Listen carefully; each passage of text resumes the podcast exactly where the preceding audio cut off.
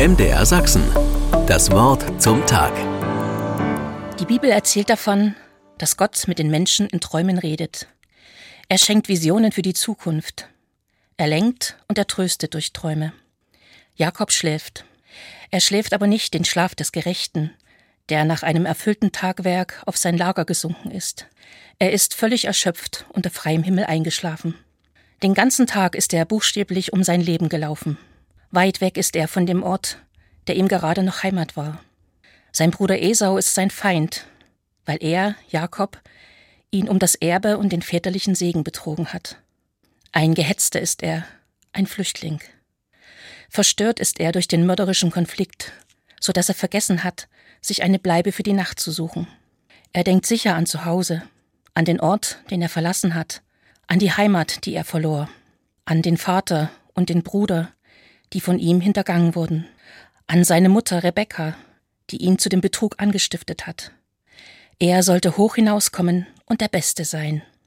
Er, der so hoch hinaus wollte, liegt am Boden. Sein Kopfkissen ist ein Stein. Jakob schläft, und im Schlaf überfällt ihn ein Traum. Kein Albtraum.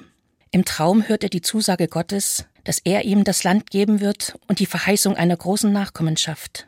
Dieser Niemandsort im Lande nirgendwo wird für Jakob zu heiligen Boden, zu einem Ort, wo Gott gegenwärtig ist. Im Traum steht ihm der Himmel offen, mehr noch, es gibt sogar eine Leiter.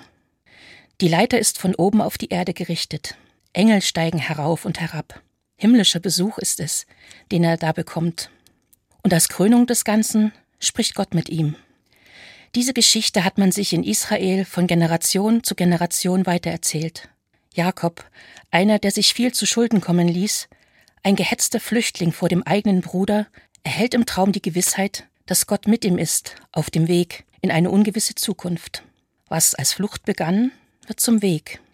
Dieser Traum Jakobs zeigt mir, dass unser Weg mit Gott nicht einfach endet, selbst wenn es sich manchmal so anfühlt. Manchmal ist der Weg gut zu gehen, dann wieder gibt es Steine und Hindernisse.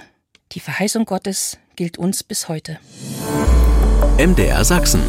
Das Wort zum Tag.